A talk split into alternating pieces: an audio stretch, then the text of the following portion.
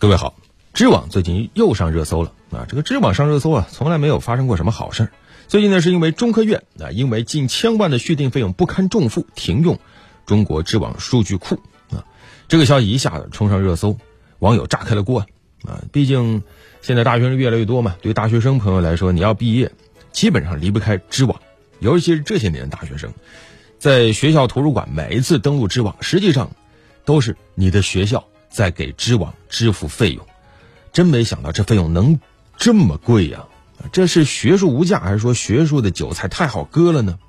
根据相关报道啊，呃，目前中科院的负责人已经回应，这个消息属实。从四月二十号起，中科院就用不起了啊，要停用 CNKI 数据库，并且至少在今年是没有计划恢复对知网的访问啊。不过呢，很有意思的是，知网呢也做了个回应，说这个消息不属实啊，大概意思就是说。哎，没停用，只是还没谈好价格。当然了，后续呢，我们还可以继续观望。但是我们可以看到，网友是一边倒、异口同声的痛骂知网：“你凭什么那么贵？”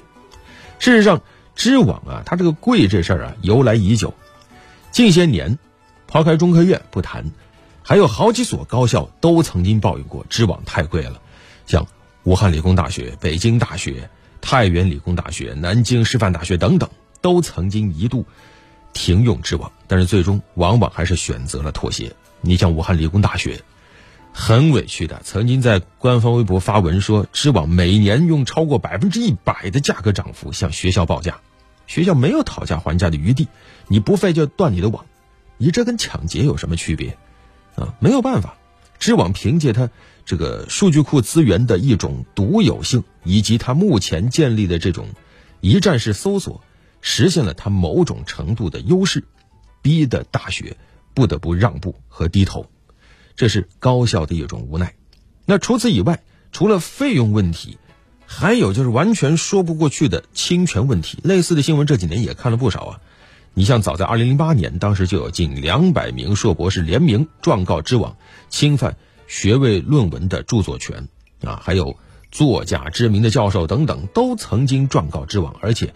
屡屡获得胜诉，啊，去年咱们也聊过，当时知网还曾经公开回应道歉呢，说啊，诚恳接受来自作者、媒体、社会各界的批评，当时是向赵德新教授表示了诚挚的歉意，转身就把赵德新教授的论文全部下架，这说明什么？赵教授后来说了。你下架我的论文，只说明你只想盈利，你根本就没有承担文献平台促进知识公共传播的义务。你如果真想促进知识的交流，你就要考虑从根本上解决问题，而不是直接把文章下架了。啊，还有曾经有一位叫苏少之教授的论文也是遭到类似的这种待遇。那后来苏教授表示很后悔啊，倒不是为他自己后悔，因为他很多文章是跟年轻人一起署名的。啊，一起署名年轻文章也下架了，教授很为年轻人感到不公平。啊，除此以外，还有就是付费服务啊，这也是用户和网站的另一个矛盾。付费干什么呢？所谓的查重，很多同学都曾经有过知网天价查重费的吐槽。市面上啊，相关服务你是搜得到的呀。啊，一篇论文查重费用几百块啊，最高能接近上千元啊。你要加急，那突破一千元很正常。而且每到毕业季，这个价格啊更是这个一天一个变化啊！你贵呢，你服务做的好不好不好说啊。目前来看，知网它这种机械查重机制，有时候让同学们还挺迷惑的。那就是你任何一段重复文字，马上就触发判定。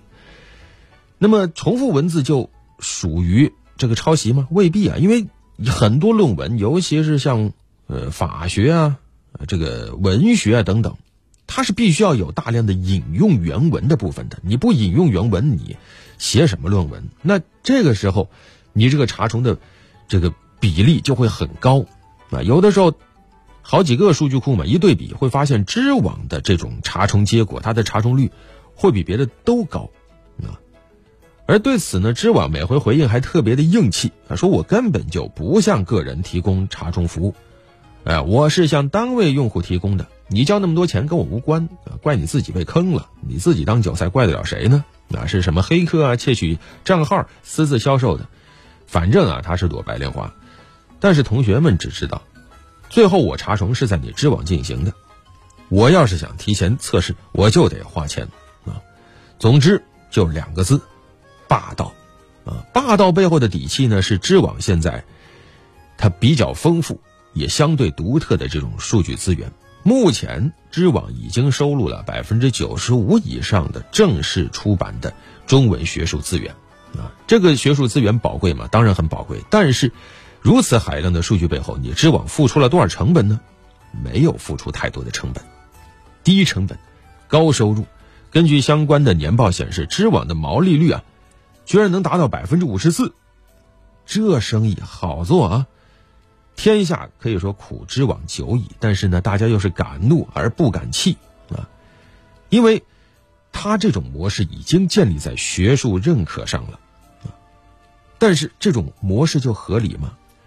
国际上类似的学术平台很多的，你不是不能收钱，但是你不能两头吃，你要么收读者的钱，对吧？要么只收作者的钱，你这两头收。利润差如此庞大，那我觉得骂你是有道理的。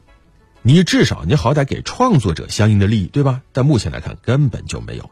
那紧接着问题来了，凭什么你能够做这个生意？你凭什么近乎于垄断了知识呢？今天两会期间就有委员针对知网是否涉及垄断这事提问，市场监管总局反垄断司回应正在核实研究。此事呢并没有正式定调，但是我想网友心中自有答案。那。你知网为什么屡劝不改？知网的初心最早要有你，是因为要方便同学们进行资源的检索。但现在成立了几十年了，知网却成了割同学、割学术资源的一把镰刀。那么，你知网，你到底要做一个怎样的平台呢？如果你只是想做生意，那麻烦离学术远一点。好了，本期就聊这么多。